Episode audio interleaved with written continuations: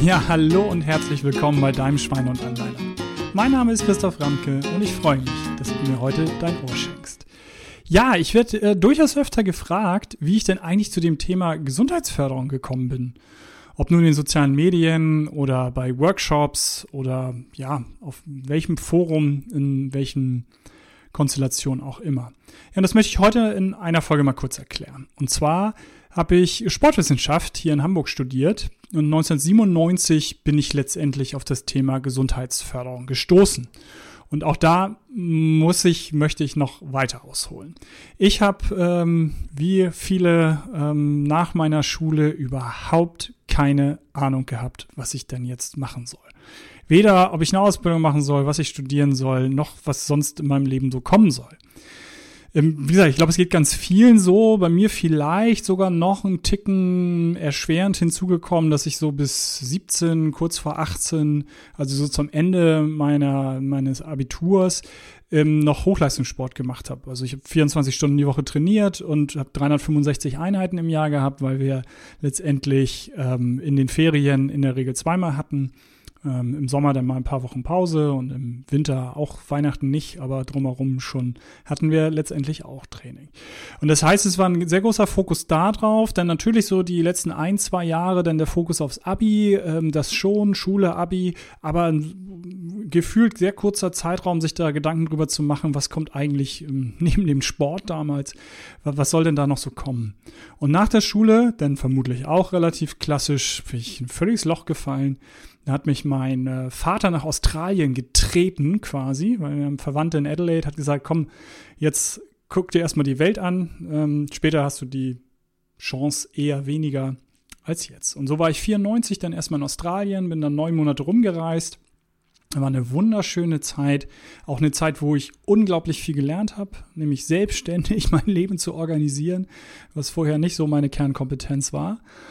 Kam dann nach neun Monaten wieder und wusste, immer noch überhaupt nicht, was ich machen möchte. Dann war mein erster Gedanke, tatsächlich BWL zu studieren. So nach dem Motto, mit BWL kannst du alles machen. Mach mal erstmal BWL und dann guck mal, wie es so kommt. Und dann war es ähm, in der Tat wieder mein Vater, der gesagt hat, hast du da wirklich Bock drauf? Ist das das, wo du Lust drauf hast? Und ich gesagt, nö. Oder pff, kann ich eigentlich nicht beantworten, weiß ich nicht. Und ähm, dann habe ich einmal mehr drüber nachgedacht, wozu habe ich Lust? Und ich hatte immer Lust zu Sport. Ich habe immer nur mal viel Sport gemacht, viel Bewegung gemacht. Hatte dann auch schon mit 18 mal einen Bandscheibenvorfall, war also auch schon da äh, medizinisch einmal hoch und runter diagnostiziert, also wusste, wie die Seite irgendwie aussieht und mich mit so einem Leiden eben relativ lange schon auseinandergesetzt. Und so bin ich dann ja in der Tat dabei gelandet, dass ich gesagt habe, Sportwissenschaft, das ist doch vielleicht mal spannend, jetzt auch die Hintergründe ähm, sich mit denen ein wenig mehr auseinanderzusetzen. Und so habe ich in Hamburg äh, Sportwissenschaft angefangen. Das war damals noch ein Projektstudium. Ähm, das heißt, wir haben schon unsere Seminare, unsere Vorlesungen gehabt, aber es war relativ früh, ähm, hatten wir Projekte, wo man wirklich in die Tiefe sich Themen selber arbeiten durfte und ja, beleuchtet hat und eben nicht nur vorne jemand einem erklärt hat, welches Referat man dann zu halten hat.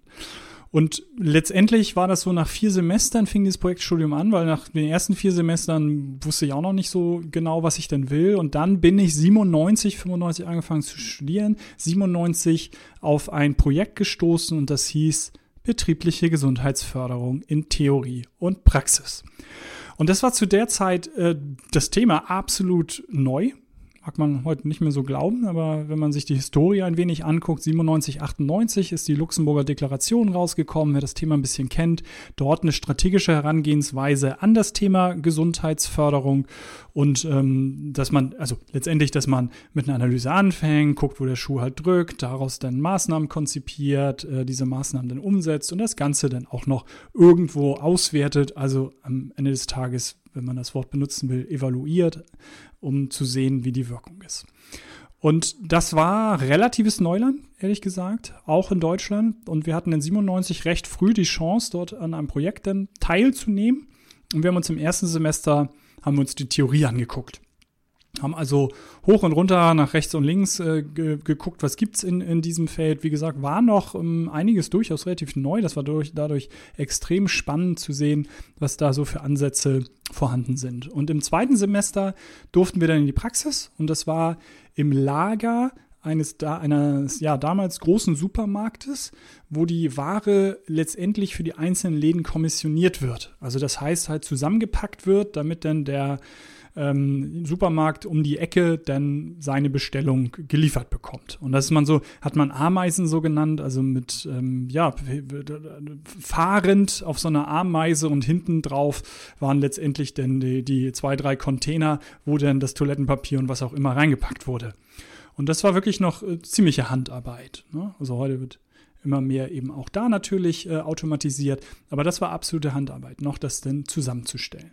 Und da haben wir dann damals, das war eine äh, wunderschöne Zeit, weil man sich eben ähm, ja die Zeit auch wirklich, wirklich noch genommen hat wir haben dann dort ein Praktikum gemacht, also haben wirklich dann da auch eine Nachtschicht mitgemacht, ne, Tagschicht, was auch immer, weil die natürlich Schichtarbeit hatten und haben da wirklich mit Hand angelegt und äh, mitgearbeitet und das war eine ja, aufregende, spannende Zeit, da wirklich ein oder ich glaube sogar zwei Wochen, ich weiß es gar nicht mehr, wirklich ähm, direkt mitarbeiten zu können. Und dann haben wir eben geguckt, ähm, was brauchen die. Also haben wirklich eine Analyse gemacht, haben eine Befragung gemacht, also haben die Kommissionierer direkt befragt und haben dann am Ende Maßnahmen quasi konzipiert, die wir für notwendig, ja, oder für sinnvoll, sagen wir mal lieber, in unserem jugendlichen Wahnsinn, Leichtsinn dann auch für sinnvoll erachtet haben. Das war schon jetzt nicht so schlecht, aber es lief am Ende so ein bisschen auf Bewegungspause, ähm, auf äh, rückengerechtes Arbeiten, auf sowas halt hin. Ist immer noch durchaus sinnvoll waren ähm, ja so ein bisschen die, die Klassiker,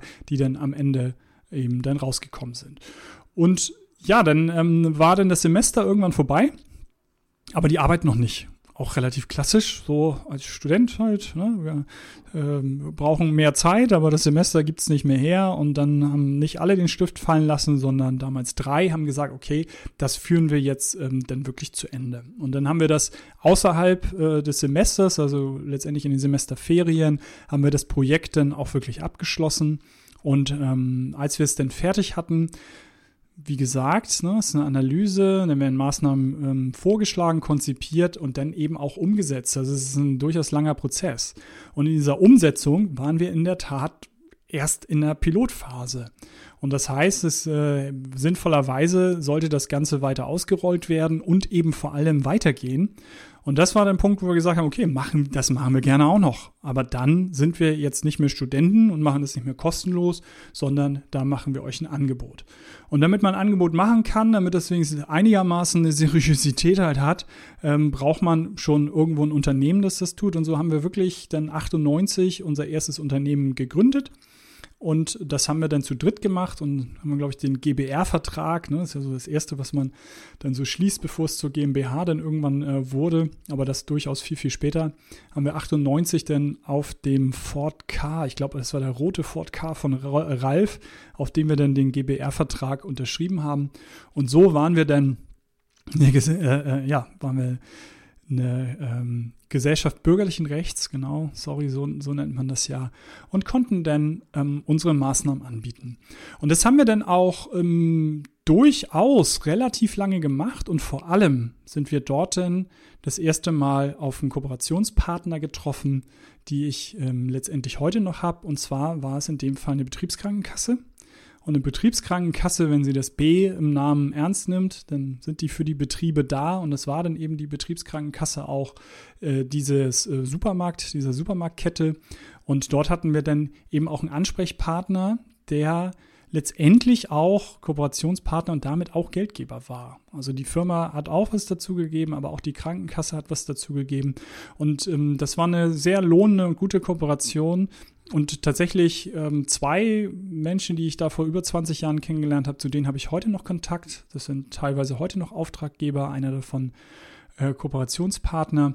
Von daher, das äh, in der Krankenkassenlandschaft sind das auch äh, Beziehungen, Freundschaften, die man auf Ewigkeit schließt. Ja, ein bisschen pathetisch jetzt. Aber ist schon eine kleine, schöne Welt, die ich sehr mag und mit denen ich auch viel zu tun habe.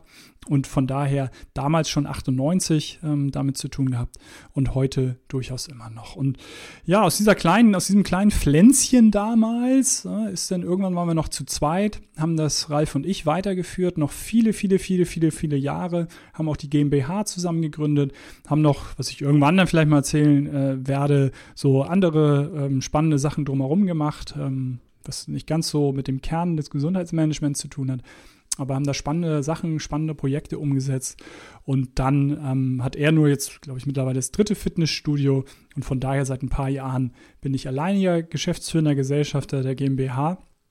Aber das waren wir eben noch ziemlich lange äh, zusammen und haben auch, uns gerade letztens auch einen Kaffee getroffen. Also wir sind noch äh, im regen Austausch und es macht immer sehr viel Spaß. Und so ist die Geschichte entstanden, dass ich seit über 20 Jahren in der Gesundheitsförderung jetzt tätig bin. Vielleicht als kleiner Einschub nur ganz kurze Folge, damit ihr noch einen größeren Hintergrund habt, wer da eigentlich in diesen Podcast-Folgen zu euch spricht. Und auch da, auch wenn es kurz und knapp war, wenn euch die Folge gefallen hat, dann hinterlasst mir gerne eine positive Bewertung und denkt vor allem immer daran, Gesundheit darf Spaß machen. Euer Christoph.